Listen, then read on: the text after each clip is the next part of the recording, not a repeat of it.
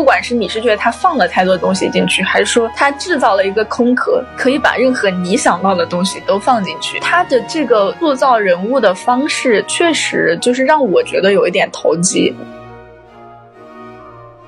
其实泰和生吃都有点缺乏逻辑，但是生吃的故事要比泰简单很多，所以它的潦草之处会更更明显的暴露出来。泰的话，给我的观感就是就跟有点像吃川菜，因为我还是把它当 B 级片来看。所以我觉得我矛盾的也是这个点，我到底要不要去做拆解它的这个工作？因为某种程度上说，我觉得它这个姿态性的东西让我就感到了一点。不适吧？我就说泰这个东西，我觉得就是个隐喻啊，就是这个这个手段其实跟那个柯南伯格的那个欲望号快车是吧，是有点像的。就说里里面的这些东西全部都是隐喻，然后它最终的落脚其实还是现实的社会，然后而所所谓更详细的说的话，其实就是性别政治。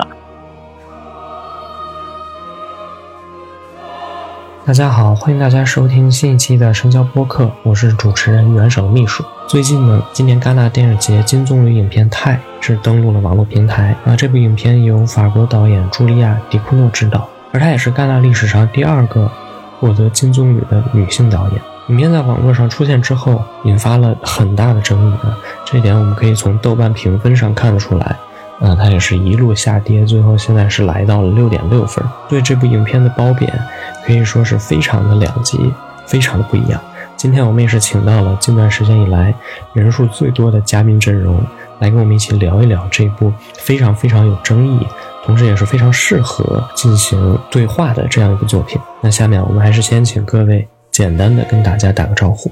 Hello，大家好，我是朱马茶。Hello，大家好，我是淼淼。嗯，大家好，我是陆璇儿，嗯，我是影迷。啊，大家好，我是吴泽源，我是深交撰稿人之一。那首先，我还是想先了解一下各位对这部片子的观感如何。那让我们的听众大致了解一下，各位大概是一个什么样的立场。我我说一下，我看这个片的感觉就是挺矛盾的，因为确实可能本身期望报的有一点高，再加上这个关注点也。肯定会在于说，戛纳这么多年过后，再出了一个女性导演拿到金棕榈，它究竟是有多不一样？这个片子，而且其实我第一次看《生吃》的时候，虽然说它的确让我就是有生理上的不适，但是我仍然觉得它确实是一个还还不错的片子。但是太看完过后，我就觉得有点失望，就是它其实给出的东西没有那么新鲜。但是呢，我觉得它视觉整体就是有一些的单场调度是真。的挺好的，然后我当时也想，如果是大荧幕看，其实应该很爽。淼淼，你怎么看？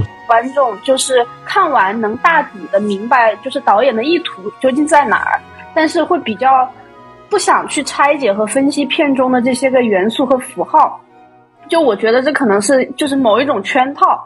嗯，我觉得我可能会站在一个相对比较中立的立场吧。我我我也会很好奇，就是我们这次探讨会是一个什么导向？因为我觉得这个片子还挺难聊的，就是我也不太能想清楚究竟谁是这个片的观众。这个片子得了金棕榈，然后由此延展，我们怎怎么去看待这个评奖？我觉得也会比较有意思吧。总体来说，我是挺喜欢这个片儿的。然后，因为首先就是导演他的前作《生吃》，之前看的看完之后，我是非常喜欢的。然后，当然我有朋友也就是说，嗯，《生吃》那个片儿哈，就是导演就为了说这么点事儿，然后绕这么大个弯儿，然后用这么充满噱头的这个形式。然后对我来说，恰恰就是因为这一点，我才喜欢他的作品的。所以说，就是他的形式。是他的表达手法其实非常吸引我的，所以说当时知道他的新片可以看了，我是非常激动的。然后我看完这个泰之后，其实我的第一反应，其实我跟袁首你私私底下也稍微聊过嘛，就说你当然也觉得说这个片儿你看完之后，你会觉得有一点矛盾，或者是有种很很模糊的一个。一一一个态度，对吧？然后我我当时看完的时候，其实我也有这个态度。然后当时可能大概就是自己琢磨了一天，然后大概最终决定的是，就是我对这个片子还是非常喜欢和满意的。我对他喜欢和满意的点，其实是在于一个，就是说他所要通过这个片子表达的诉求嘛。那我作为一个女性，虽然不是那么激进，但是呃，我非常喜欢他能把这个议题呃拿来说。然后第二点的话，就是说我说的议题当然就是性别政治哈，但是我。我觉得这个片儿第二点让我觉得特别好的一个点，就是因为它很复杂。当然。不喜欢这个片儿的人可能会觉得它的复杂不是复杂，而是堆砌，就是里面有太多的一些元元素，包括一些就是有点科幻啊或者未来主义，然后再加上性别政治，然后有就是太多的元素堆砌在一起。但是对我来说，我觉得它其实把这些元素没有说处理的非常的杂乱无章，就是它里面的人物的行为和逻辑，乍看你会觉得说非常的奇怪，非常的崎岖扭曲，甚至是不可理解的。但是我觉得正是因为这个导演比较深谙人性吧，或者比较深这种人类情感的一些深度，或者是非常态化，然后所以才会把里面人物的行为动机和情感逻辑其实处理的实际上是非常非常顺畅的。总体上来说，我是非常喜欢的，基本上可以不会到整五星吧，但是接近五星这样的一个状态。吴泽源，你简单的一个观感吧。这个片子的观感，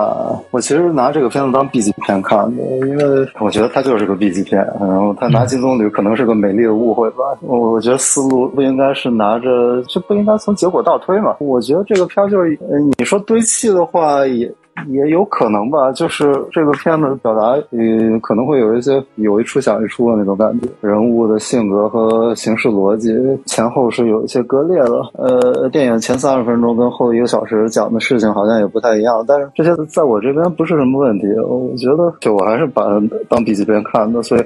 我我很享受它给我带来的感官刺激。然后我觉着剥削感官对我来说不是个问题。呃，再退一步来说，剥削感官可能也不是所有导演都能拍好的一个东西。它让我这个片子给我带来一些生理上的痛感，然后给我带来一些呃，我也不知道该怎么形容，可能没有过度，就直接到最后，到最后它的它其实是一个类似于外星人或者类似于一个机器人的这么一个生物，最后和男主角代表人性那个父亲形象，然后其实是我觉得是两种物种之间的叫什么 fusion，所以到最后产生就是一个混合体吧，那个婴儿可能产生就是一个混合是另外一个未来的物种，然后这个电影本身其实。其实也是一个混合体，杂七杂八揉了很多东西进去，但在我看来反正挺刺激，而且给我带来一些感官上的愉悦。它是有美感的，它是有，它也是有残酷的一面，它也有。它也有剥削的一面，所以这些我都很受用。其实刚才吴泽源，我觉得他也提到了一个非常重要的观点啊，就是关于这个片子的体感的这样的一个问题。而且这个可能也是我觉得大家在看这个片子的时候，最开始、最初也是最重要的一个感受，就是它很疼啊，就是它给你一种特别强烈的生理上的感受啊。这种感受可能你在别人的片子里，或者就是甚至可以说是近几年的片子里都是比较少见的，但是可能。可能就是大家对这个的感觉也不太一样，有些人就会说，就他他为什么要要搞成这样？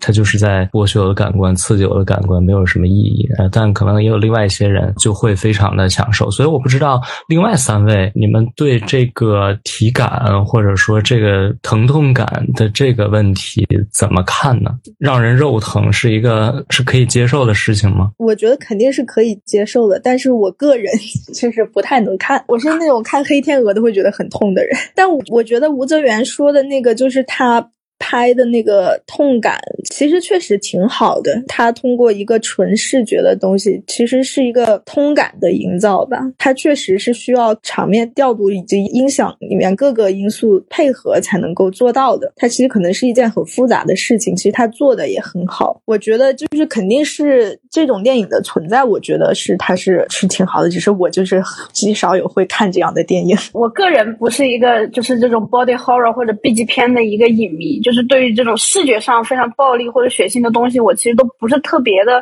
感冒吧。但我我也同意，就是雷老师说，就是这种形式我肯定是接受的，只是说我不会特别主动的去看这类片子。然后我觉得这个片子让人看的尤其生理上难受的一个原因，可能是因为他在展示那些就是令人不适的场面的时候，他在视觉设计上。其实都是比较就是日常化、常态化的。就比如说主角他在杀人或者是在厕所用利器和绑带伤害自己身体的时候，那个情境其实是就怎么说？其实相对比较日常的，但是他的行为又是极端的匪夷所思的。我个人是觉得这些场面的展示，它其实不带有特别强烈的奇观性，因此我们在观看的时候，其实也会更在意他的动作本身，也就能。更切身的会觉得哇，这个有一种痛感在里面。陆泉，你怎么看这个问题呢？嗯，就是我我先承认，就是我其实是一个就是共情力比较高的人吧。就是我看这个片儿的时候，就是前三分之一我就是捂着眼睛看的，因为有些地方真的是看着太疼了，就是这个是很直观的，就是他那个疼其实对我来说已经到极限了。基本上，尤其他那个本来想在那个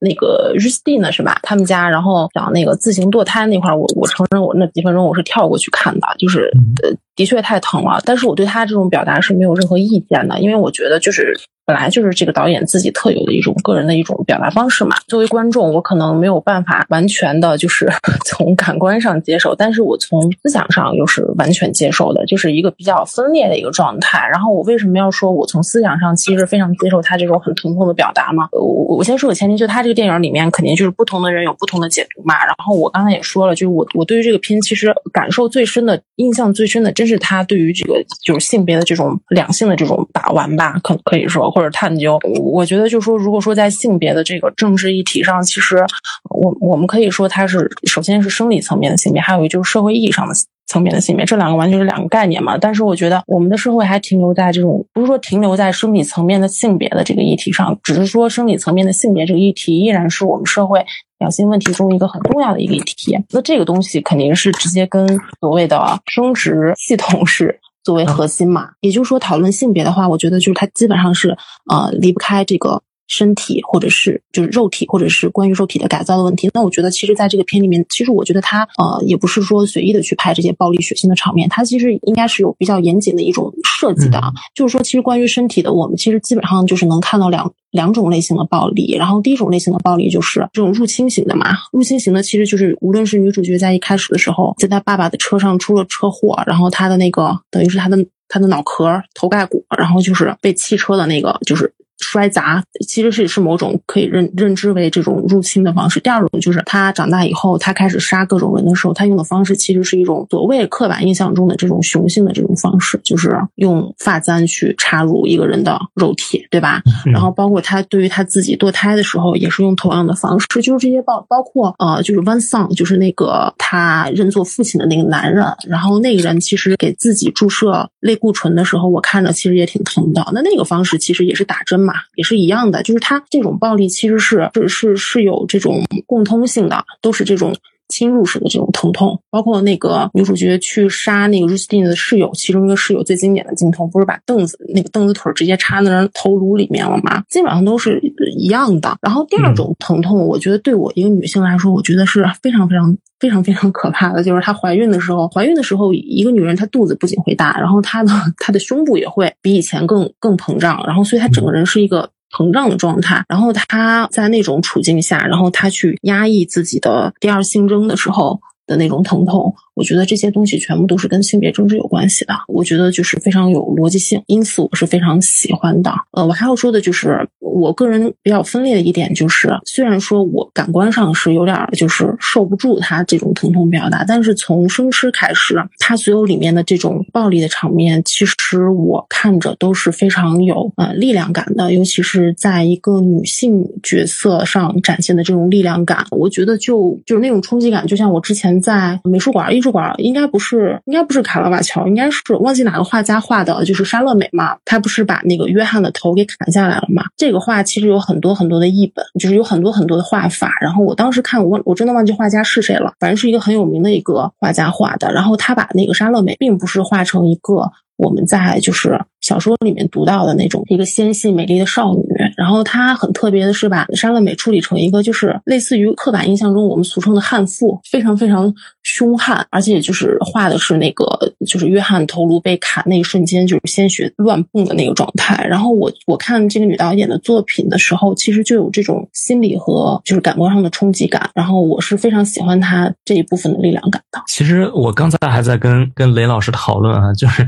这个片子可能已经。比那个生吃已经好很多了，就生吃真的是疼到不行不行了。因为我也是做这个播客，最近也又看了一遍生吃，就实在是太难受了。但是太其实还可以接受，包括那些段落，这当然也跟我是男性有关系哈，所以可能后半程，尤其是他生育的那个段落，其实我就是很难去真正的理解到他到底有多疼。但是他撞鼻子那一段真的是疼到我。我我其实。突然想到的一个是因为某种程度上生吃让我觉得尤其疼，还是因为他他的主角是一个就是青少年嘛，就是他一直是一个还是很人类的形象在，就你其实还是他其实他周围的你所有的都是你觉得就是在吃人或者是在怎么样，但是我看泰看到后面，比如说他或者要生育或者怎么的时候，因为他渐渐渐渐他就越来越异类了，他他没有那么就是真的像人了，你开始逐渐的就是我觉得那个情感上你开始跟他远离了。我看到他就是他的那个要缠他的肚子和乳房的时候，然后也会疼，但是我就很奇怪，看到后面他要生育的时候，他不是肚子要裂开了吗？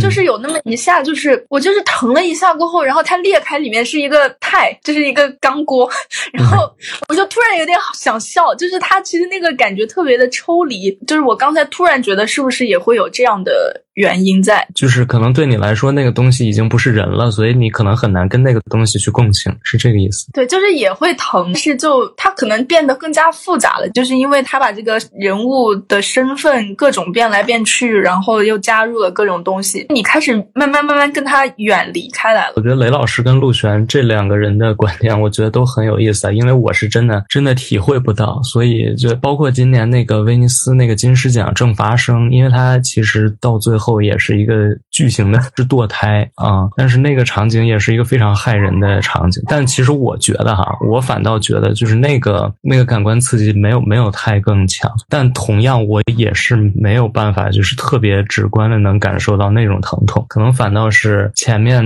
的那些，就是对他面容的那个改变，会对我刺激会大一些。当然，可能这也就是为什么生吃对我来说刺激会更大一些啊。不过我觉得，就是刚才我们整个这段讨论，其实我们。还是有一个共识的哈，就是一个最基础的共识，其实就是虽然它就是它很让我们肉疼，但是并没有关系，这个并不构成我们对它差评的一个原因。我觉得这个还是就是嗯非常重要的一点，因为其实网上也有很多人就是连这个都接受不了，所以我觉得可能这个是我们接受这个片子一个一个一个比较重要的一个基础。因为我还我也挺同意，就是前半段的那种生理上的刺激会更强烈一些，因为他还没有跟机器捆绑的那么厉害。到后来，你见证了他肚子形态的变化，然后他不止缠了一次他的胸部和肚子嘛，就是他。这个动作经过了一段的重复，然后你就对他的接受度会稍微高一点，而且这个点也不能细想。我就到最后，我就觉得这个肚子很奇怪，就是它是一个金属肚子，但是它可以被就是纱布这种东西给挤瘪，这个还蛮硬设定的，因为可以觉得这是一个延展性特别好的肚子。仔细去想的话，其实也还挺挺可笑的。就它是一个金属制品，但是它可以被人类的纱布给又挤回身体。我觉得就是陆璇那个感受，我特别能就是也。是从理性上理解的一个原因，就是因为上次其实安妮特那个播客的时候，他就说，因为他其实就是最近也是刚生完娃嘛，所以就是我觉得可能有很多就是自己的那种真的是自己切身的那种生理性的东西会带入，是这样吗？嗯，我先说生吃吧，可能是因为我看的时间太长，但我印象中我看生吃基本上不疼，就是生吃，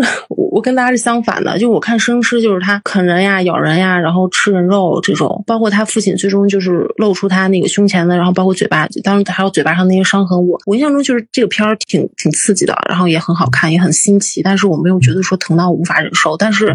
我看泰的话，我真的是好多这种片段，就是几分钟，我我我非得跳过去不可。然后包括刚才，嗯，是淼淼说的吧，就是说他那个肚子不停的在反复的在缠嘛，缠过有三四次吧。好像电影里面显示，但是就是我当时的感觉，并不是说，比如他缠第一次，我觉得特别疼，然后缠第二次，我我不会觉得说他缠了第一次，所以第二次我慢慢就习惯了。反而因为我知道，就是怀孕的话，肚子是会越来越大，尤其是到孕后期的话，那个肚子简直大到就恐怖。所以我在想，他居然要在肚子越来越膨胀的情况下，然后要恢复就是男性所谓的这种外观，然后那得怎么缠？所以我其实还没有想到，就是他怎么可能把肚子缠成这个样子。我只会想到说，肯定会越来越难受。所以他基基本上在第三次缠的时候，我基本上就。就跳过去了，因为我觉得实在是太折磨了。当然肯定会有就是观影的这个主体本身的感受嘛，因为我的确就是经历过呃生孩子的，呃，他肯定会有一个就是呃一个最最最切身的一种体验吧。还有就是我觉得就是的确就是刚雷老师说，就是他在那个分娩的时候，的确就是感觉他已经不是一个有机体了嘛，不是一个百分之百的有机体人类，所以说在后面其实反而没那么疼。我也同意，但仅仅是那一幕，我觉得就是他肚子完全裂开，然后里面有那种就是太。派的那种蓝色、蓝白色的光出现的时候，那一刻我才会觉得说是整个影片中最不同的所谓的暴力的场面。然后，但是在他前面的所有的场合中，虽然我知道他肯定是一个就是设定是一个有机体，然后内部又植入了无机，所以它慢慢变成那种就是有点异化的这种状态。但是我不知道为什么，就是我全程其实都把它当做一个当做一个人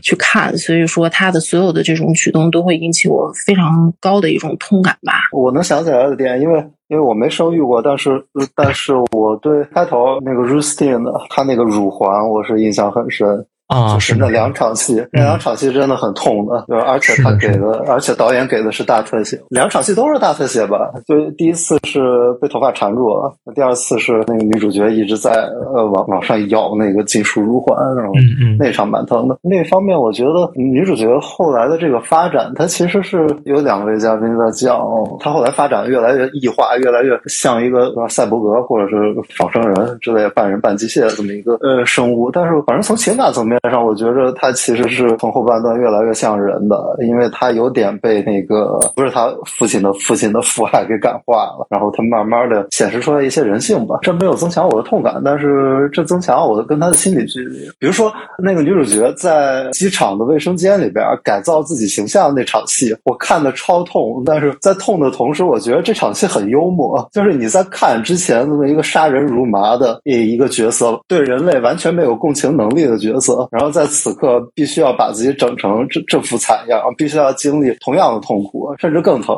因为他杀的那些人一没多久就死掉了，一一下子的事儿。然后他这下的话，他还要忍受痛苦蛮久的，所以这个处境其实是蛮黑色幽默的。这也是我觉得这个片挺 B 级片的一点，它没有很严肃，他讲的一些议题听起来还蛮呃还蛮热点化的，还还蛮 popular。但是他的整个方法，他他的整个调子，我觉得是很很有娱乐感我其实好像想起来，其实生吃有一场戏，但我不太想得起来具体哪一场。我也特别长时间之前看，就是也是特别暴力，然后突然之间出现一个特别荒诞的事情。我我感觉他其实是有这种刻意的抽离，他有那个幽默感在里面。但我觉得太就易容那一场是挺还挺有意思，但是好像到后面就是渐渐就。这个东西好像也就没太出来了，但生吃我是记得就是有那种突然有一下就特别从那个情境里面跳出来的那种幽默感。吴泽然说的这个金属乳环给我的印象也特别深，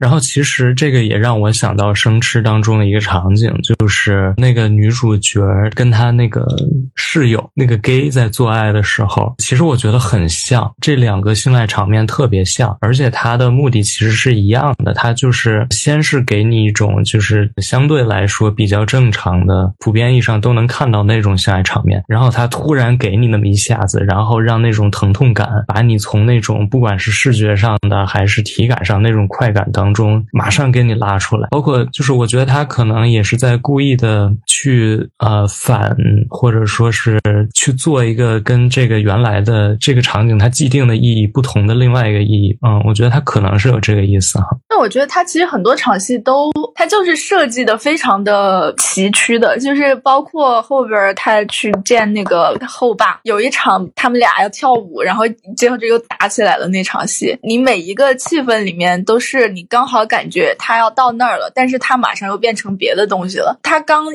前边是他要走了，然后他去关门，然后那个音乐响起来，你就马上想起回想起那个很像是他之前杀人的时候放的音乐，然后他又把他的头感觉抄家伙了，你就以为他要他要怎么样他的爸了，结果他回去，然后他俩在那儿跳舞了，然后跳了没多久，他们又打起来了，就是他每一场戏的情绪其实非常的多变的。对，那场戏特别有意思，一开头跳舞的时候，呃，你以为是一个温情的场景，因为对，因为因为父亲跟对，因为父亲跟女主角那个跳舞。的方式其实蛮像一男一女在跳舞。到中途的时候，父亲突然把这个儿子当成一个男人了，然后再一直挑逗他，就是这意思就是 be a man，就是跟我打架，跟我打架。然后女儿跟他打架，又又轻松的被这个父亲给制服了。被父亲制服了以后，反正到最后又又显得这个父亲又特别惨，因为是这个儿子摔门走了嘛。这这场戏的调子特别多变，然后我觉得这里这也是导演的功力所在。对，包括后边。比如说跳舞啊那些那场戏，其实都有这种设计在。他这个能力还是确实挺强的。我觉得关于这个疼痛或者说这个体感的问题，我觉得我们已经聊的差不多了哈。这个电影其实它。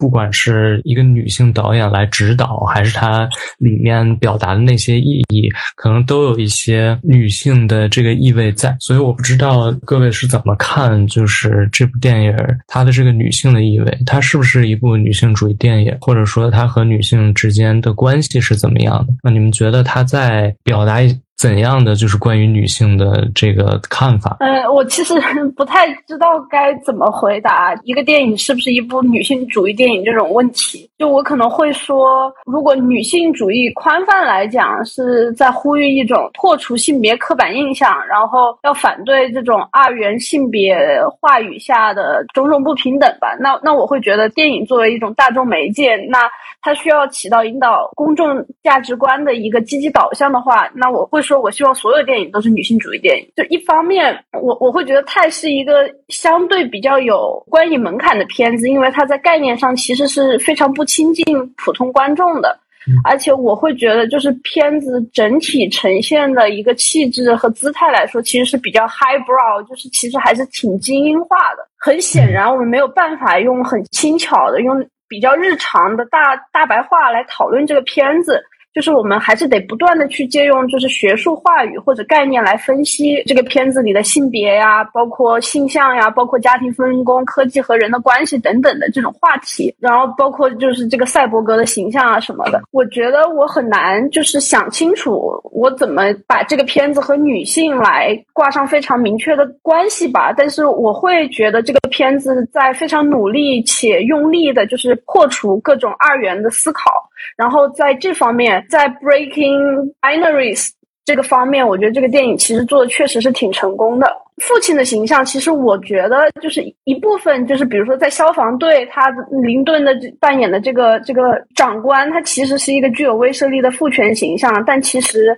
嗯，某些程度上他。当处于一个就是家庭的环境中，它其实更像是一种非常具有保护欲的，或者是一般意义上一个母职的代表。所以我觉得我们很难就是非常用女性来讨论这个片子吧，而更多的是我们我觉得可以就是谈论这个电影的方式是它怎么去打破就是各种二元的对立的一个印象，它怎么去。通过一些有趣的设计做到这些事情吧。雷老师，你觉得呢？就是他是不是在打破这个二元的印象？我觉得他肯定是一个很新的，也不是说很新的形象，但是他肯定就是 不会是那种出来说我们要女性帮助女性那种，就是喊口号的那种女性电影。他好像是给了你很多的空壳子，就是你其实可以把任何东西往里面塞。很多时候，我是觉得，倒反而这样的话让。解读它里面的所谓女性那个意义变得比较没有意思。你可以说她是一个比较有力量感的女性也好，她是一个不是那种打破了所谓女性天生就更有同理心，然后什么样的形象也好的那种。但是同时，她又会给你这种，就是比如说她是被侵入的身体，然后她会要通过抑制自己女性的特征，然后在非常男性化的一个环境当中去生存。就是你其实可以把很多东西都。塞到里面去解读，但是我觉得他这个人物并没有真的出来，就是你最后反而觉得他是一个容纳你这些所有各种解释的壳子。陆璇，你怎么看这个问题呢？我觉得这个片儿应该就是女性主义吧，但是我觉得它应该是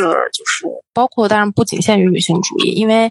跟我们之前看到的一些相关的电影不太一样，或者说让我惊喜的地方在于就是。泰的这个女主角 Alexia，她或者是 Adrian，她就是既是男也是女，就是当然了，就是说当她就是我觉得她其实到最后是有有一些这个一会儿男一会儿男性一会儿女性，当然她一会儿男性的这个语境是说她为了存活，然后必须要在消防队这样一个全部都是男性的这样的一个处境中去掩盖自己，对吧？但是我觉得就是这个语境，它呃肯定是有自己的深意的，但是同时也给这个。主角带来了一个契机，就是说他可以就是有点像这种性别模糊者的这种状态，然后去体验所谓的二元对立的前提下，男性性别到底是什么？是他的父亲给他抹那个胡须膏，然后跟他说这样你的胡子就能长出来，还是给他剃头，还是说他们在跳舞的时候要以这种说难听点像雄性猩猩一样互相碰撞，然后这种舞姿才是男性？当然，导演把这个把他置于这个消防队的这个女性，呃，我觉得肯定是我们常规意义上的理解的，但是我觉得这是一个很好的契机，就是让这。个主角身上的性别是在流动的，就是让他体验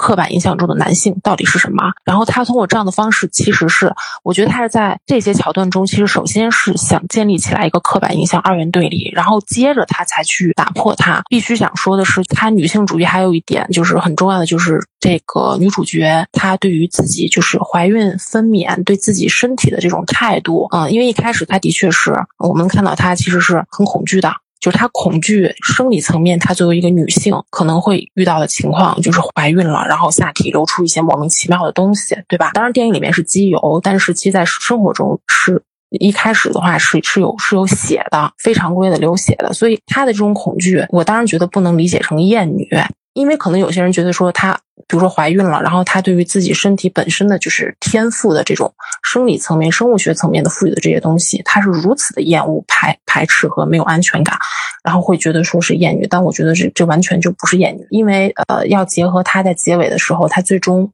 还是就是生出了这个孩子。我指的是。这前面和后面这两点，你要加起来看的话，就是说，这个女性她是对待所谓的子宫或者生育能力的一个自由的选择权利。当然说起来比较那个就是老套，但是我的确感觉到的是，就是前面的自行堕胎和后面的呃自行分娩这两个东西要连在一块儿看，然后才能理解到她女性主义的这个落脚点。然后第三个我觉得特别好的就是说，她没有只就是去体现 Alexia 的处境，就女主角的处境，她其实对于那个就林顿演那个温桑。文森特那个角色，我觉得非常好的原因在于，我并不认为文森特是一个。百分之百的一个阳性的动物，雄性的动物，是因为我觉得他，嗯，他是个很很成功的人物。因为我我我看他的时候，我就看到了一个，也是一个具有就是集合了静止的这种凝固状态和这种流动感的这么一个人物。但这个流动感和固态，我说的不是性别，我说的是就是所谓的雄性的力量，然后曾经在他的身体旺盛的成长的那种。印象，同时又有这种气质，然后再逐渐在他身上随着时间然后流逝的这种流动的状态，然后我觉得他他的演绎会把这两种很矛盾的状态，然后也不叫矛盾啦，就很很复杂的状态，很丰富的状态，然后同时演绎出来。那我为什么要说这一点？是因为正是因为这个很重要的点，会让我觉得其实 Alexa。之所以能够对 One Song 有一定的认同，并不是因为他在他身上找到了，就我个人感觉，并不是找到了父爱，而是他们俩是同一种人，都是对于性别模糊这种是有。呃，一定认知的人，因为首先导演在湾上的那个浴室，然后就会设置成粉红色。我觉得这个绝对不是一个呃，就是随便的设置，对吧？色彩是很重要的一个语言。然后第二个就是在那个电影结尾的时候，呃，湾上明显是有觉醒的，就是他在一开始的时候一直在打哪个类固醇，然后一直在纠结于为什么我看着不如年轻的时候那么有那个雄性力量了，然后我为什么就越来越衰弱了？我不行，我要狂打药的那种。健身狂人的那种状态，就是就是很刻板印象的，就是一个男权社会的一个一个牺牲者吧，这种受害者。然后后来就是在那个 Alexa 最重要的那场舞，就是他虽然是穿着消防队的男装，但是他跳了一个非常妖娆的，嗯，就是女性化特征非常非常明显的一个。舞蹈在那个庆功宴上，应该是温桑当时的反应，当然是就是，就他那时候已经知道还是个女孩子了嘛，但是他就是还是在众人面前，所有的男性面前，他可能还是不便做出什么反应，或者他的第一反应还是觉得不可接受。但是镜头转到他回到他家之后，然后他在思考着什么，然后接着就是很重要的就是那个火的元素，就是他开始不小心把自己点燃了嘛。那这个火本身其实在前面也是有呼应的，就是 Alexia 在摧毁他整个家庭、摧毁他的亲生父母的时候。也用的是这个火，然后它的那个凯迪拉克也是上面的图案也是火，就火这个东西，我觉得就是反叛或者摧毁既有这个制度的这种火，所以温桑把自己点燃，我我我当然不是说硬硬硬去往上靠，但是我就觉得说温桑能把之前的自己的所谓的这种男女这种刻板印象所以这把火，我觉得其实也就烧了。当然，他最后还是扑灭了嘛，对吧？然后紧接着就是分娩的那个场景，所以我觉得就是他这个人其实就是也是一个就是所谓的阳刚中有着一丝阴柔，并且对于这种男女的这种柔和或者是模糊，或者是跨性别，或者是反这种男权的这个，我觉得是有一定觉醒的。所以我觉得他们两个人其实是最终是一类人。所以才会有很很好的认同。然后我觉得这个片子在处理这个地方，我觉得是非常非常让我就是惊艳的吧。最后最后就是比较极端的话，我就觉得那 Alexa 烧死他父母这个，然后烧掉他的。家原本的那个家，我觉得是一个比较惊世骇俗的，但是也是一个比较好的一个设定吧。刚才我觉得陆璇说的非常好啊，有两点我也是稍微有一点思考，我不知道就是想跟大家讨论一下哈。一个就是其实我在看这个片子的时候，我因为之前我跟陆璇说过，其实特别矛盾，尤其是关于林顿这个人物。就特别有意思，因为我是跟我朋友一起看的，然后我们两个人就是哪怕是同一个地点、同一时间一起看的这个片子，我们对林顿的解读可能也是完全不一样的。我朋友可能就会觉得林顿是一个，反正就一句话总结嘛，就是林顿是一个呃，至少是有非常有男性气质，甚至有有点毒的那种，是一种非常有权威的一种非常男权的这样的一个形象。但是我在看的时候，我就觉得林顿这个角色他其实。是有一点有一点中性的，尤其是当他在跟他的这个所谓的这个儿子在进行接触的时候，他的那种感觉都非常的柔和，就是并不是一个，就至少不是一个像我朋友描述的那样特别男权的那样的一个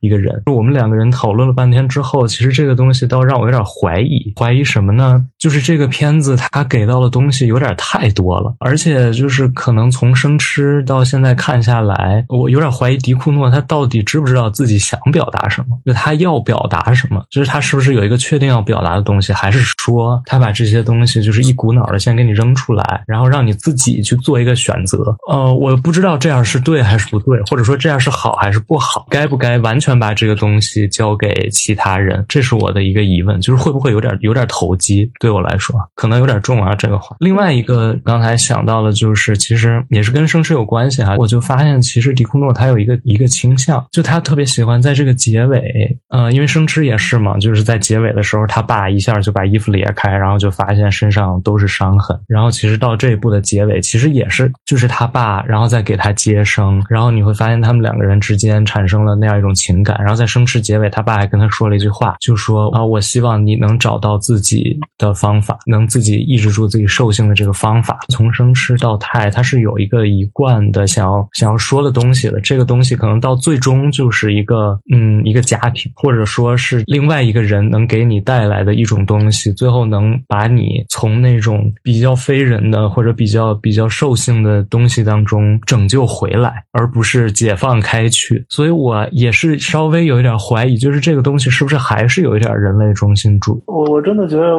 浪洞浪洞那个角色，我我我我理解的时候，我没有往性别这个方向想，但是呃，有一点是确定的，他是一个外表特别坚强，特别。特别爷们儿，但是他内心很脆弱啊，他很孤独，他很缺爱，他很需要被需要，这是这个人物的关键。他爹味儿很重，他在消防队里边爹味儿很重，然后他在家庭里边爹味儿很重，但是他的处境的讽刺就在于他家庭里边谁也没有啊，他老婆不在他孩子失踪了，所以他的爹味儿呃没有用武之地，而且他其实一个就内心还蛮敏感脆弱的，所以他一直在寻找一个虚妄的希望，他需要把自己的父爱大家长。式的爱投射到一个人身上，所以当那个当那个 Alexia 出现的时候，他就直接扑上去了。他不管是真的是假的，因为他不在乎，他生命里边需要这个希望。我对最后那一段他往自己身上点火的理解跟陆璇是完全不一样，因为我当时觉得他他之所以往身上点火，是因为他的他的希望破灭了，他意识到自己没法再继续。把自己骗下去了。他这个儿子既不是个男的，嗯，然后又可能不是一个侄女，而且不是自己亲生的。所有这些加到一块儿以后，他他没法再骗自己了。而且他呃之前的时候一直有某种自我毁灭倾向嘛，比如说。他打类固醇会往往死里打，然后直接把自己给打休克了。他有一定程度上酗酒的习惯，所以我看那段的时候，我的理解是：我靠，我不想活了，就是妈的，这儿子也不是我的。我不知道我生活有什么奔头，然后我又喝多了，我干脆一把火把自己烧了，然后烧起来以后他清醒了，他立刻把自己给扑灭了。我是这么理解的，所以看到最后那场戏，他给他给女主角接生的时候，我其实蛮感动的。他是有脆弱的一面，他是有没那么难男性的一面，但是他的整个思维，我觉得是跟着男权社会的思维走的，所以他在消防员他手下那些人的面前，他就必须要表现出一副嫌弃 Alexia 跳舞时候的那那个样子的样子，所以他没法接受这自己这个儿子是是这么回事儿。但是即便抱有这些思维，嗯，到最后看到就 Alexia 那个样子，即将生育那个痛苦的样子，那个需要帮助的样子，需要爱的样子的时候，他还是奉献出自己的爱了。我觉得是这是最后一场戏蛮打动我的一个点。然后我的感觉是，这是一种。类似于非人类和人类之间的融合，非人类有它的强悍的地方，Alexia 有自己强悍的地方，有自己缺乏共情所带来的。好处，但是人性也不不全是坏的。从万万丧的这个人物里边能体现出来。然后这两个人融合以后，一个新的更好的物种诞生了啊！真的是，我觉得真的是太好玩了。这个就这个感觉、观感，包括理解，就同一个画面真的是完全不一样。呃，雷老师你怎么看？我对最后一场戏也挺矛盾的，但是我总是没有办法那么喜欢这一场戏。我也挺同意，就是吴泽源说他那个文森特他把自己燃起来了，其实也。是他当时在一种痛苦当中，我我觉得我不满的点可能就是在于整个过程，然后就是说他找寻他的孩子，肯定某种程度上他可能知道。阿丽西亚不是他的孩子，他还愿意接受，他可以爱任何一个人。然后最后的相当于阿丽西亚的救赎是他给生了一个孩子给他去爱。整个过程中，我整个觉得没有感觉到那个东西是真的是阿丽西亚在选择，他非常的被动。这个结局让我觉得他没有在挑战什么，他可能是可能还挺温情的一个东西，但是它其实并不是真的是一个很让人觉得在这个对女主角来说，它是一个。很很有利的选择，或者是他真的反叛了什么既有的规则的一个东西，就是像我刚才表达的，就是其实这个女主角最后她还是被这个人招安了嘛？对她，其实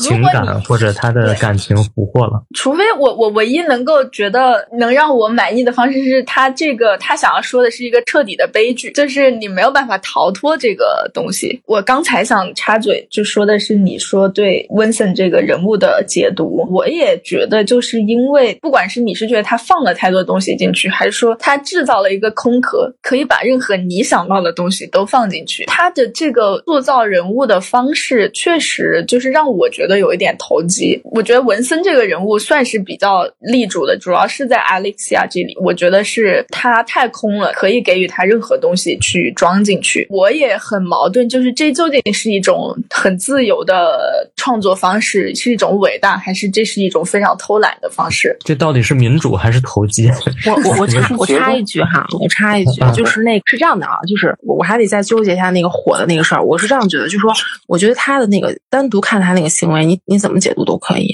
你可以说他是痛苦自焚，你也可以说是一把火烧掉之前的自己。但是我的意思是说，就是一个电影里面，导演他作为艺术家，他的意向一般来说是一脉相承的。就如果说这个意向本身在很重要的道具上，比如说女主的车上。然后还有包括女主很重要的侍亲的场面上都出现过的话，那么这个火当出现在最终文森特身上的时候，我觉得它的意义一定是有相，至少是有相关性的，或者是意义是一致的，或者它的这个功能应该是嗯相似的，所以我才会说这么解读。但是我我我我想聊一下，就是刚雷老师也聊了，就是说这这这这个结局哈，结局到底怎么样的？我对结局的理解其实并不是像他那种音乐烘托的理解，是一个非常圣洁或者是一种正面。当然，我我我昨天给那个编辑部发那个短评的时候。我是当时觉得这个结局是挺正向，但是我后来今天又想了想，我觉得这个结局其实就是一个悲剧。为什么呢？首先，我我我觉得就是对我来说，这个影片它其实有两两个层面，就好比高空里面的对流层和平流层，就是一上一下啊。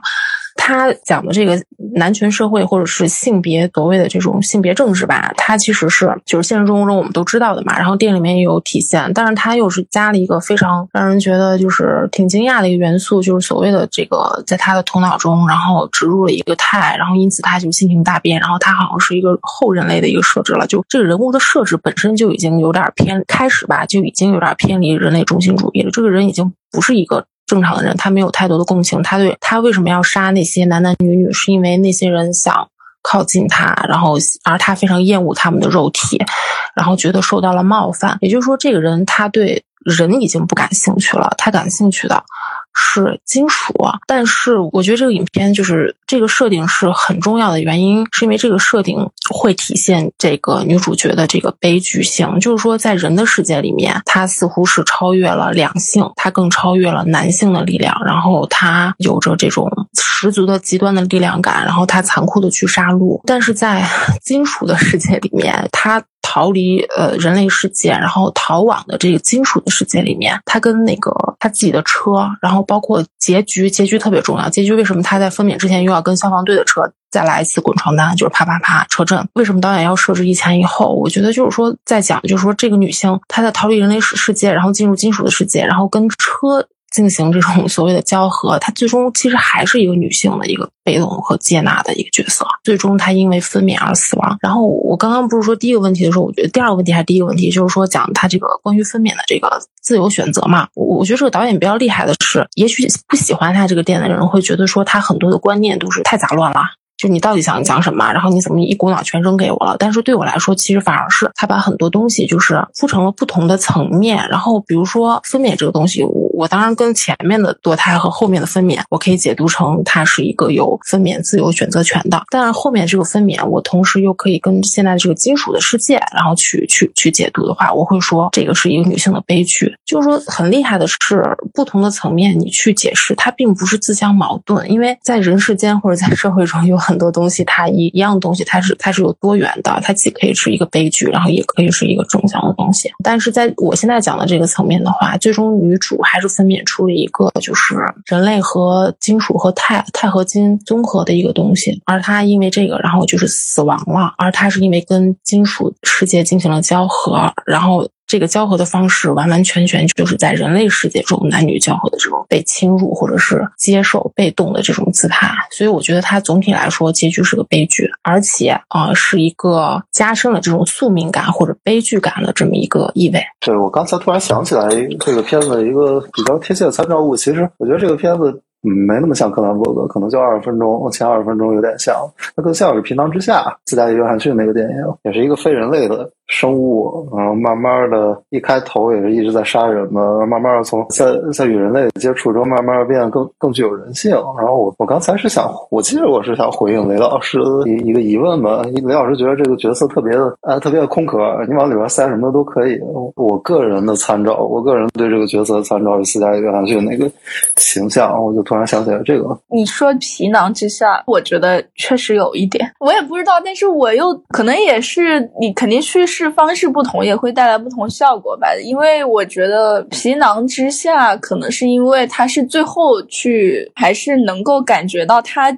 某种程度上，当然可能还是比较人类中心了。他某种程度上，他在学习人类的欲望的方式。有的时候你会感觉他是这样，我会觉得这个这个过程其实是很好看。但是在泰里面有，就是你是经常其实你不知道这个 Alexia 想要什么，这个会让我跟他比较有距离吧。然后另一个是陆璇讲到的那个，然后我刚才也说，除非他真的是想要做一个完全的悲剧，那我会觉得他确实。就很好，我觉得只能从悲剧的角度把他所有这些东西让对我来说他是 make sense 的，就是从他如何的被动，他如何的总是在被侵入，或者是他处在一种让我觉得经常是在一种被支配的状态里，然后最后他还是会生下来，然后因为母职这个其实是一种惩罚吧，因为生产而。失去生命，然后给了一个新生命在这个世界上，但其实没有人知道这个新的东西是个什么，这个新的物种是个什么。对我来说，make sense 的办法就是它真的完全是一个悲剧。苗苗，你对这个片子角色的塑造有什么看法吗？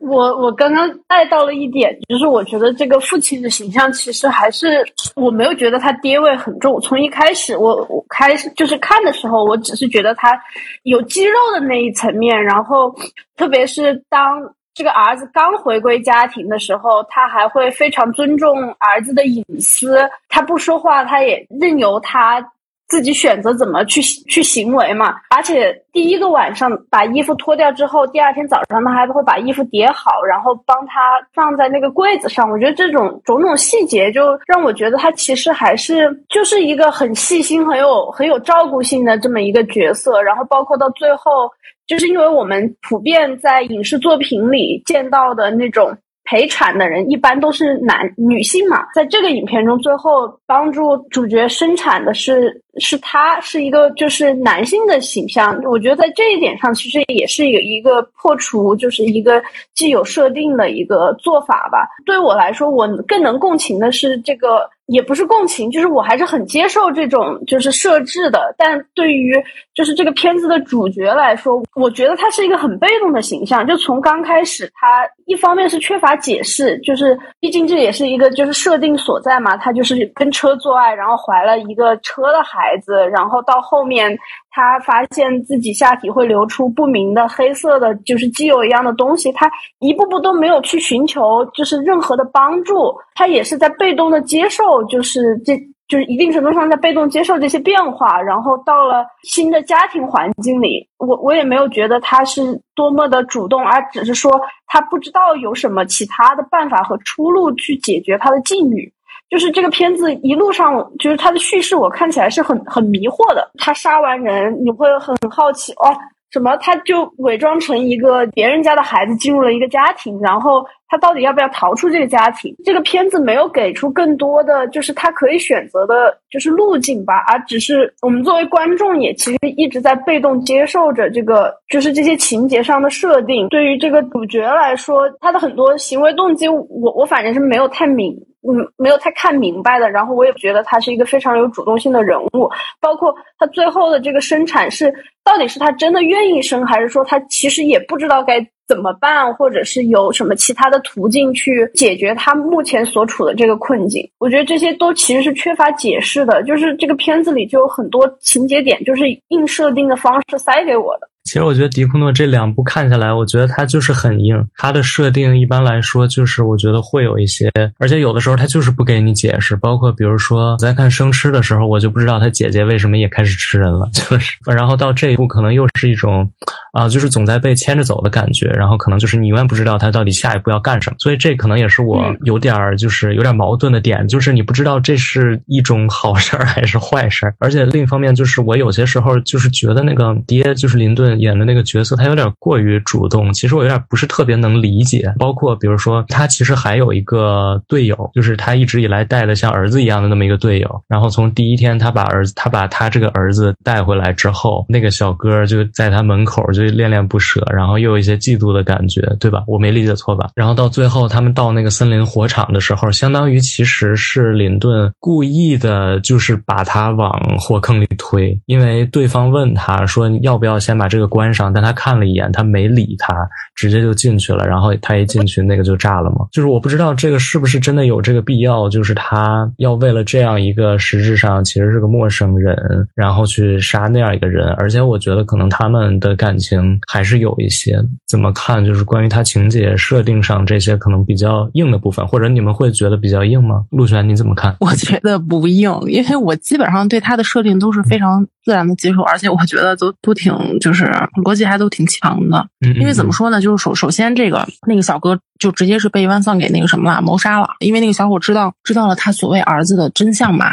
就威胁到就是女主角的这个生存了嘛。我觉得他就是他谋杀那个小哥，就是我觉得就是为了延续自己的执念嘛。嗯，因为还有人猜测，不是说他的他的儿子应该在很小的时候就被烧死了嘛？因为他们在一次那个消防队演习的时候，然后他出现了幻觉，幻觉里面就是在一个柜子里面，然后有一个被烧焦的一个小孩嘛。然后有人就说，可能那个小孩也许就是他所谓走失了的儿子。他是一个他的他本身的设置，就一开始的设置是呃是一个非常就对自己的儿子的下落是非常有。执念，然后是父爱爆棚的这么一个人，就比他的妻子还对这个事情有执念的人。所以当他认准了，他并不是说认准这个这个 Alexa 就是他的儿子，他只是就是 Alexa 给了他一个所谓的机会，让他能够以自欺欺人的方式继续自己的执念。就好比一个溺水的人终于抓到一个稻草，也许这个稻草其实没有就是那个救生圈。那么牢靠好用，但他毕竟是最后一根稻草，所以说他对这个是寄托了百分之一千的执念的。所以当有人要打破他这个执念的时候，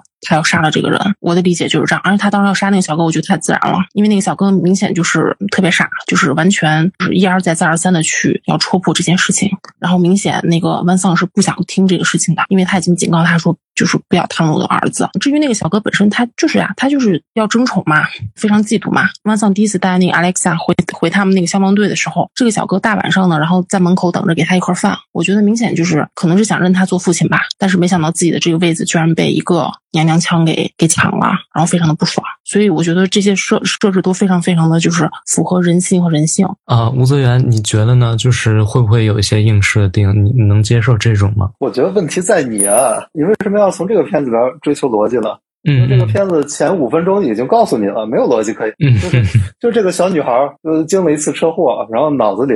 被植入了一个钛的支架。然后出来以后就开始亲汽车了，然后就开始摸汽车了，然后特别特别一本满足的表情，这有逻辑可言吗？没有的。但是他五分钟就给你这么一个结构了，所以所以就是在提醒你，后边的片子里边你不要追求逻辑，我不会给你解释的。嗯，你就跟着我走就好了，这就是这个片子的风格。嗯，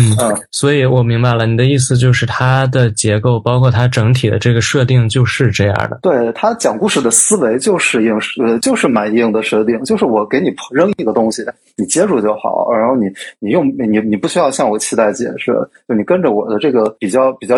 强势的呃叙事策略来走，我觉得是这样。嗯嗯嗯，就其实这个一直以来也是我挺矛盾的一个点哈，就是因为他拍的也。是一个赛博格，可能有点人造的那种感觉的一个东西。其实它的手法也是有点人造的东西的感觉。怎么说呢？就它虽然是自洽的吧，但是总让我感觉观感上非常的难受啊。还有另外一个小的，就关于赛博格的问题，就是我觉得这部片子它跟那个赛博格宣言还是有比较密切的关系啊。呃，看完那个宣言，我觉得他可能会有一些对应。我不知道你们怎么看这个问题，就是他跟那个呃赛博格宣言是有。密切的关系吗？有联系吗？还是说，呃，他可能就是自己编了一个东西？雷老师，您怎么看？可能因为我是好多年前读研究生的时候看过那个宣言，就是我我之前影评也只是模糊的记起了一些点。我觉得就是我没有办法推断它真的是就是完全是从赛博格宣言出发，还是说其实本身赛博所谓赛博格世界。这种世界观的建立，在这个科幻类型片里面，其实也已经很普遍了。不一定完全是这个宣言，只是这种类型的某一些呃比较常见的设定，或者是比较常见的方式。然后它其实是在这个类型里面去加以利用，或者是说加以反套路的方式去做的。因为如果你纯说，赛博格宣言，那是一个其实非常女性主义的东西，它没有完全的在这个上面去做文章，它只是我觉得某种程度上在用赛博格这个设定。如果对照赛博格宣言，可能我觉得它不是那么一板一眼的去要要做那个我要反叛这个本身既有的人类的世界，然后通过赛博格来提供一。个逃离人类世界的方式，你仔细想，其实我就觉得他不是在做这件事情。淼淼，你怎么看呢？我觉得我也还挺矛盾的，就是就是我我可能会觉得，就是太一定程度上也是某种宣言式的电影吧。我觉得他的这这这种创作方式可能是大于他的表达的，因为我看完这个片子，我其实。很难去就是想象到，或者是理解到，就是这个作者他想要表达或者传输的一个价值观是什么。我看完这个片子之后，我其实是相对语塞和不知道应该怎么反应的一个状态吧。我会想，我到底要不要去跟着他的思路解读啊？不是说就是看完电影之后，就是能明确的接受到作者的一个信息。就我觉得他就是理论层面或者是概念层面的东西是大于他在视觉上的一些东西的。就是我作为他的观众，我没有觉得我得到了一个审美上的愉悦，我也没有觉得我是在观念上受到了很深的刺激。我我对这个片子的没有那么强烈的好感，但是也没有特别。特别明确的厌恶吧，就是我觉得这种矛盾的心态，真的就是从我们这个讨论刚开始到到现在，就一直也也是在的。我们就是要不要深究。如果说要回答元首的问题，就是跟赛博格宣言的问题，我觉得赛博格本来就是一种想象资源嘛，它其实是就是我们借用赛博格的概念去反映，是是要去反映或者描绘我们当下社会的现实。的一些东西的，但是我不是很确定这个片子在这个意义上做到了哪些，或者是做到了多少吧。另外，我觉得可能没有办法说它真的是从赛博格宣言，就是因为赛博格宣言它可能某种程度上还是一个理论、一个学术文章，即使它用的有的时候是一种甚至有点讽刺性的口吻，但它还是会非常明确的在问赛博格。的身份是什么？非常想要明确的去定义赛博格究竟是什么？赛博格，呃，是怎么样影响这个未来的生存的？然后它怎么样区别于以前的呃人类或者是女性的身份？然后能够带来什么样的影响？但我觉得太比较虚无的部分就是它其实基本来说完全不问人物的前史，也完全。不太交代真正的他们所处的现实世界。其实，你其实你想想，他们这边所处的空间啊什么的，其实大多数还挺封闭的。然后也其实都是在非常小的一个圈子里面的。他不太会说，真的是把一个就是一个概念化的东西运用到非常社会性或者非常政治性的环境当中去。我觉得，呃，陆璇你怎么看呢？我觉得他其实本质上不是赛博格，就是说他还是借，就是乍一看好像挺科幻的，是吧？就是头里面然后植了一个钛，然后就变成一个就是特牛逼的一个有创就有超能力一般残酷的一个女性，然后甚至是一个无性别人。但是我觉得。他只是借了一个赛博格的皮儿，就我对赛博格的印象应该就是《攻壳机动队》里面素子的那种感觉吧。就是说，当然素子他一直在拷问肉体和灵魂之间的关系，因为他已经是就是机械体了嘛。但是跟素子相比的话，明显这个 Alexia 他压根就没有为自己，就是导演没有为 Alexia 重构一个赛博格的身体。原因是因为哈，一是。这个电影里面，我觉得科技的比重基本上可以视为零，就是它压根儿就不是一个科幻片儿。然后它的科幻元素，我觉得落脚也并不是说在展望未来科技怎么样影响人类的生生存状态、影响两性关系。我觉得这个片的落脚就是我一开始说的性别政治。然后它赛博格就是一个借用了一下那个皮儿吧，我感觉就是连连那个连那个实质上的一点点果渣，它都内涵它，我觉得都没有沾。而且我觉得，就是比如说这个赛博格里面，就是想动用科技或者想动用这种无机无机体，比如金属呀之类的，然后去给这个人类有机体，然后就是优化他的身体嘛，就是《攻壳机动队》那一套。但是你看这个钛的植入，我觉得其实只是让 Alexa 变得更残酷了。但是说白了，就是我前面说逃离了人类的世界，但其实并没有让 Alexa 变得多强大。他去杀那个 Rustin 的。室友的时候还被人家一下子就是磕倒在那个楼梯上嘛，这个人压根儿就是没有赛博格的那种就是升级呀怎么样？但我觉得就是他反而是在太植入之前，他已经是他了。太植入的原因就是因为他挑衅他的爸爸。也就是说，他从小就是一个非常非常挑战这个社会中权威，比如说他家庭中他的权威父亲的这么一个反叛的一个人吧。然后我觉得那个钛的植入就是有点有点像 Alexia 自己叛逆的一个分泌物，或者一个结晶，或者是一个证明。电影把它植入他的脑子中，让他意识层面好像更所谓的升级。这个升级没有什么正向或者是负面的一个指向，就说他变得更加的叛逆、反叛和甚至是延伸到残酷。当然，所谓的残酷，当然是以我们人类中心主义去说啦，男的女的他都不爱，然后一个全杀个遍。但是如果你站在金属世界，或者站在那个汽车，或者站在钛本身的那个立场去看的话，你觉得它残酷吗？那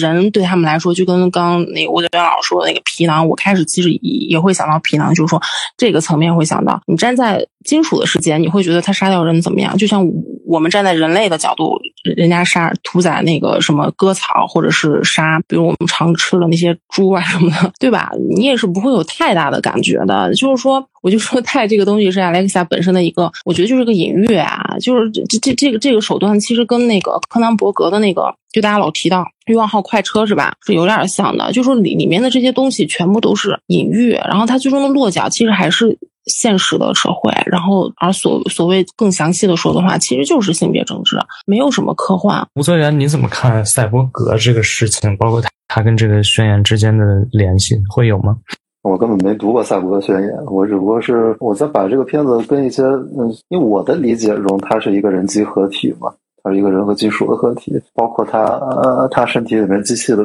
就是金属比重是在慢慢的增长的。我会把这么一个形象理解成赛博哥。我我对这个片好感度的来源在于，就是就就很多科幻片都很自以为是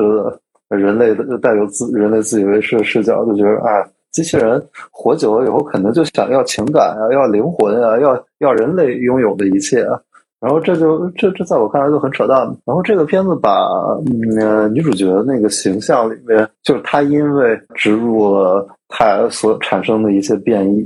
当然这个是可争议的，因为这个片子之所以有这么大的讨论空间，就是因就是因为。有的时候，呃，这个迪库诺给的信息不够多，远远不够多；有的时候给的信息又太多。在有些层面，它是它是一种方呃一种处理；在另一些层面，它是又是另一种处理。所以，其实你怎么解读都是有道理的。对于这个故事，对于它的表达，在我看来，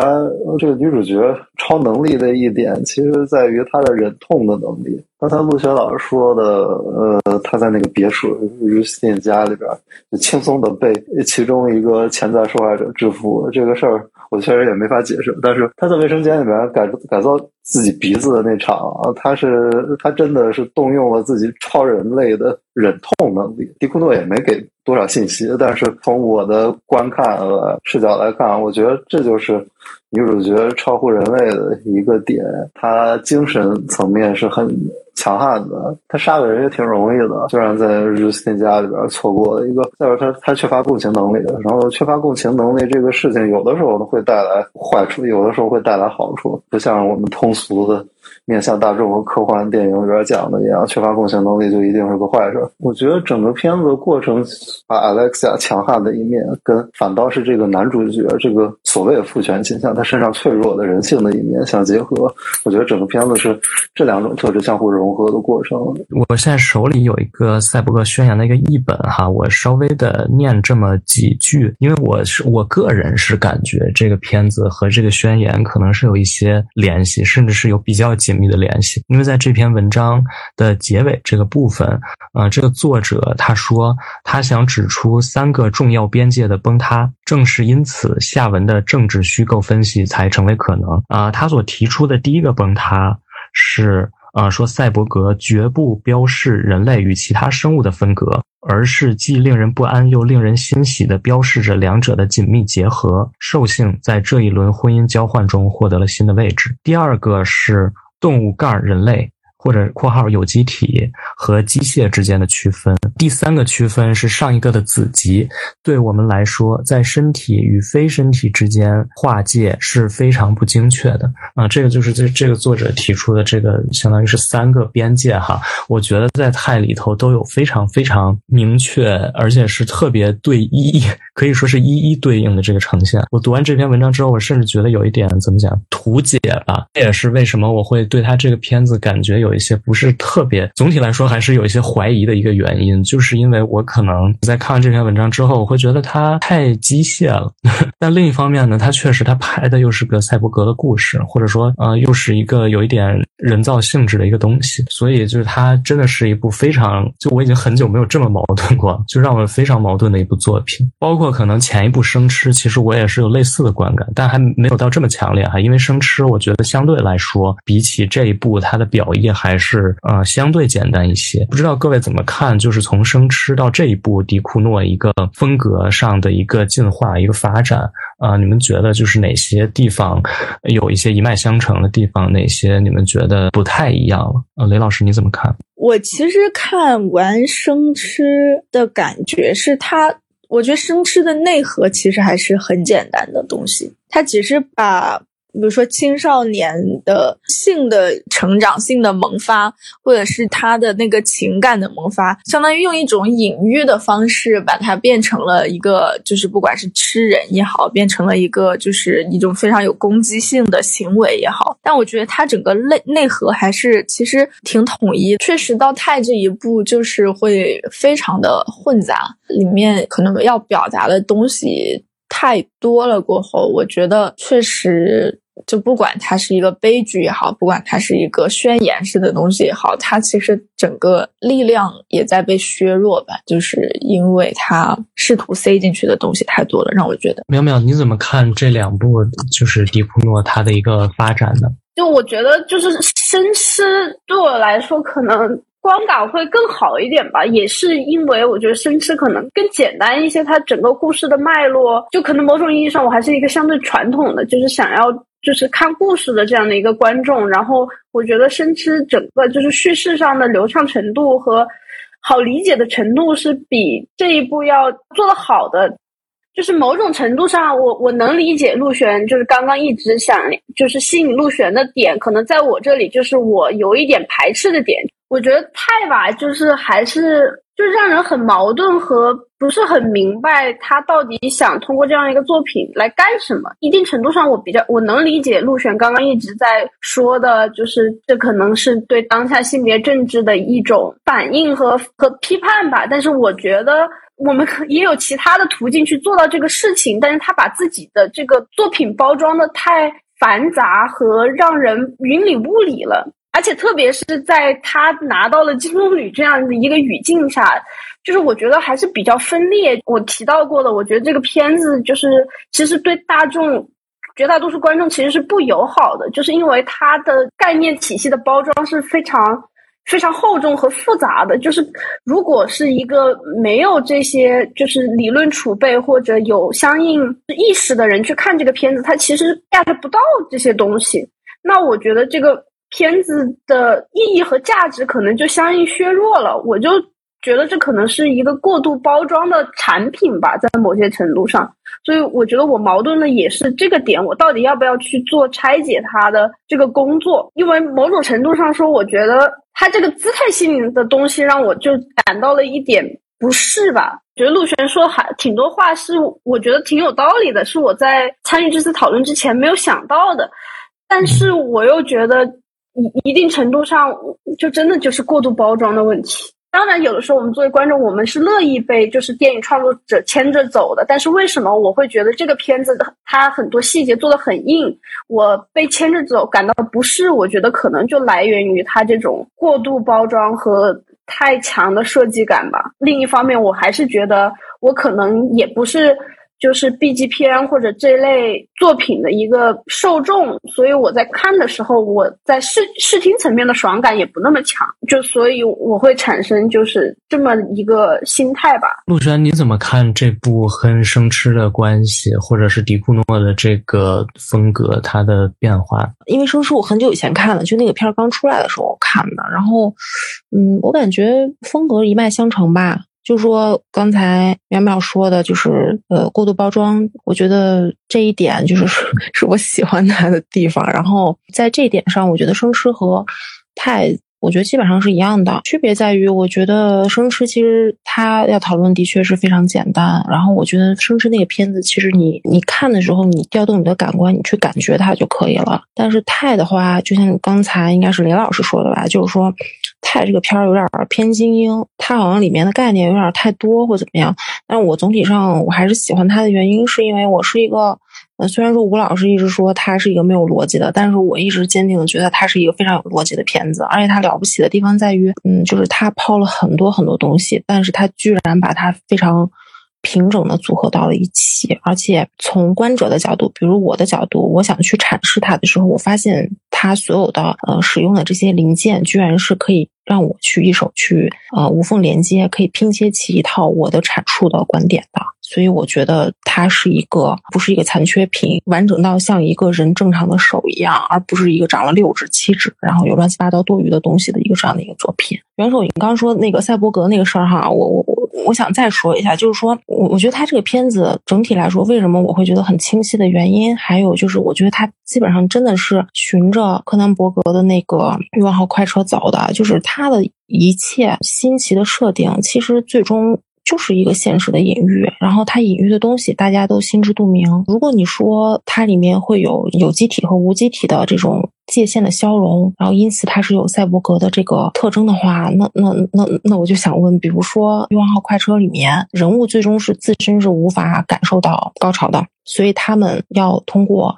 驾驶汽车，虽然说汽车并没有说嵌入到，就是说如科技发展一样嵌入到它的，就是也就是说无机体，虽然说在柯南伯格这个片子里面没有嵌入到有机体里面，但是无机体和有机体的确是消融了，因为里面所有的主角都要依靠自身肉身和汽车的连接，然后进而碰撞，才能感受到他们肉身本身应该可以感受到的那种快感。那在这个片子里面，有机体和无机体也是融合的，但是我们肯定不会有人认为柯南伯格这个片。子是赛博格元素，对我来说，这个片子这样的一个逻辑，所以我觉得，无论是他的人物有有什么偏离了人类中心主义或怎么样，导演是绕了一圈绕绕了一圈之后，他的这个目的就设置这些未来感很强的这些科幻元素的目的，然后到最后还是要落脚到这这个人的身上，就是我前面说的嘛，他多么的力大无穷，不是力大无穷，那个没有共共情力，残酷残忍，到最后他还是要落到。一个就是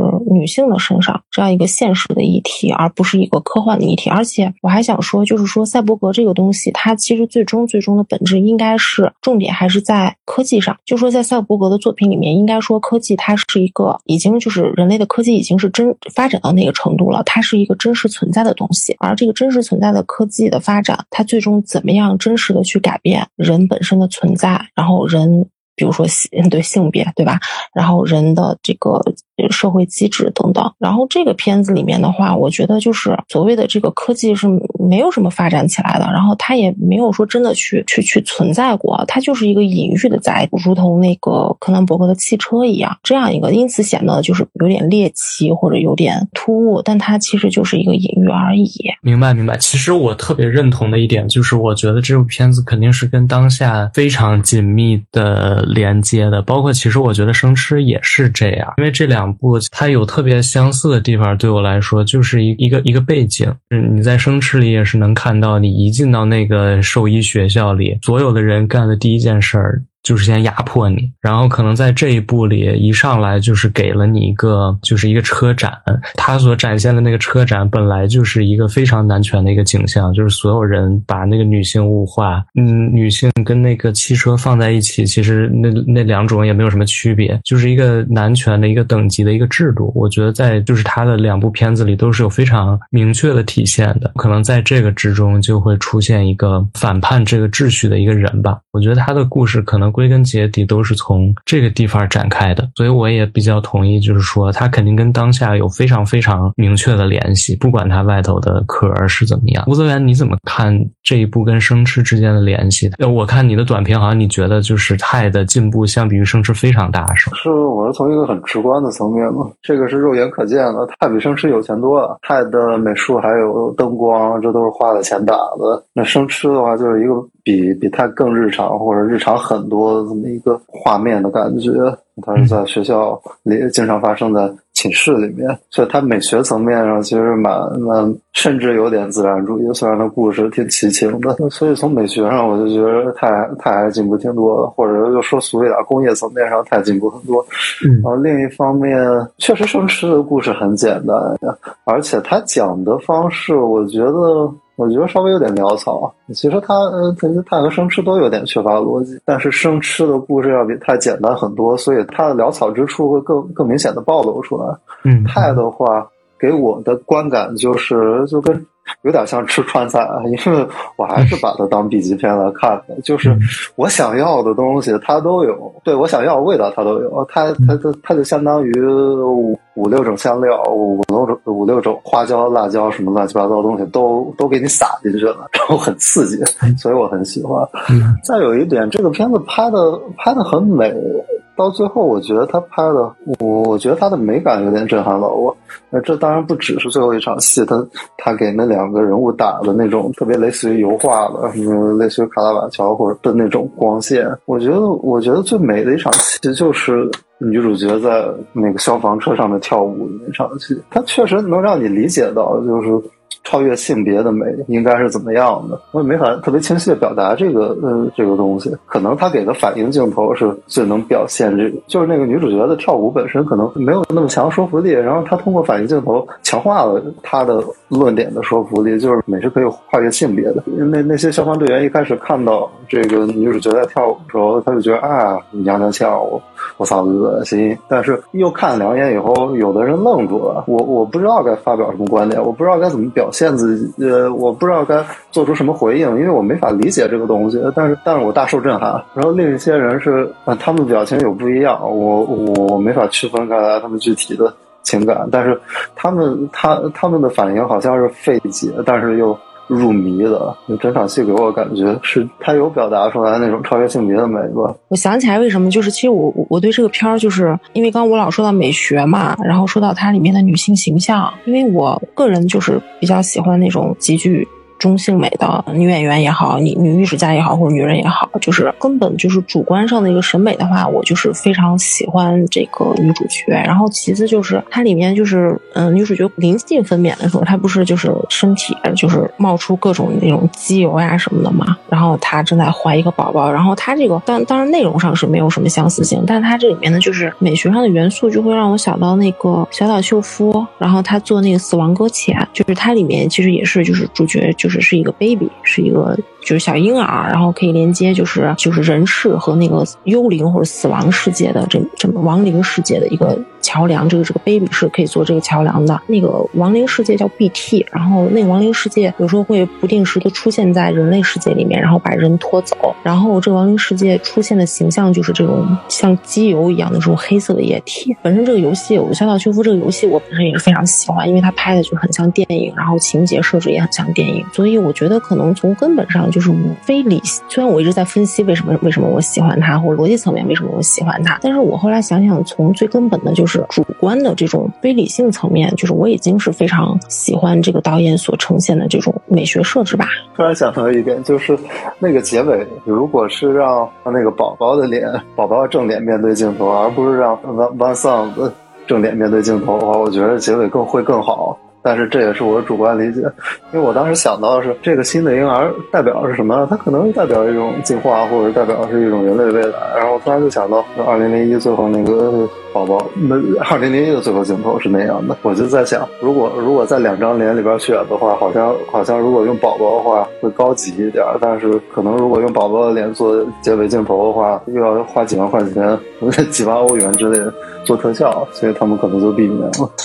好，其实这个结尾也确实给我很多联想哈，尤其是林顿在抱着那个小孩之前，那个镜头是摇过来，他在摇的这个过程当中，其实是就是他那个光线其实是蓝白红三色的。我的感觉或者我的理解，它就是象征着一个自由、平等、博爱的这么一个意义。当然，这也是法兰西国旗了嘛。我后来又觉得一件特别有意思的事情，就是泰他最后他被法国选了竞选那个奥斯卡最佳国际影片，可能对法国。来说我不知道，我觉得哈，它还是一个蛮主旋律的东西。然后他又给我另外一个联想，就是刚才其实吴泽源他提到的是《二零零一太空漫游》哈，但其实我所联想到的是，就是瓦伊达的那个片子《丹东》。在那个片子的结尾，是一个小孩对着罗伯斯比尔念了一段是什么，我忘了是什么了，反正是特别令人恐惧的一个 一个，也是象征着自由、平等、博爱的东西。嗯，反正给我的感觉可能就是一个法国人在拍法国和一个。波兰人在拍法国之间的那个区别吧，就是法国人他会他会把自己的国家里面虽然是问题，但最终他可能还是一个非常光明的一个结尾吧。但是可能对瓦伊达来说，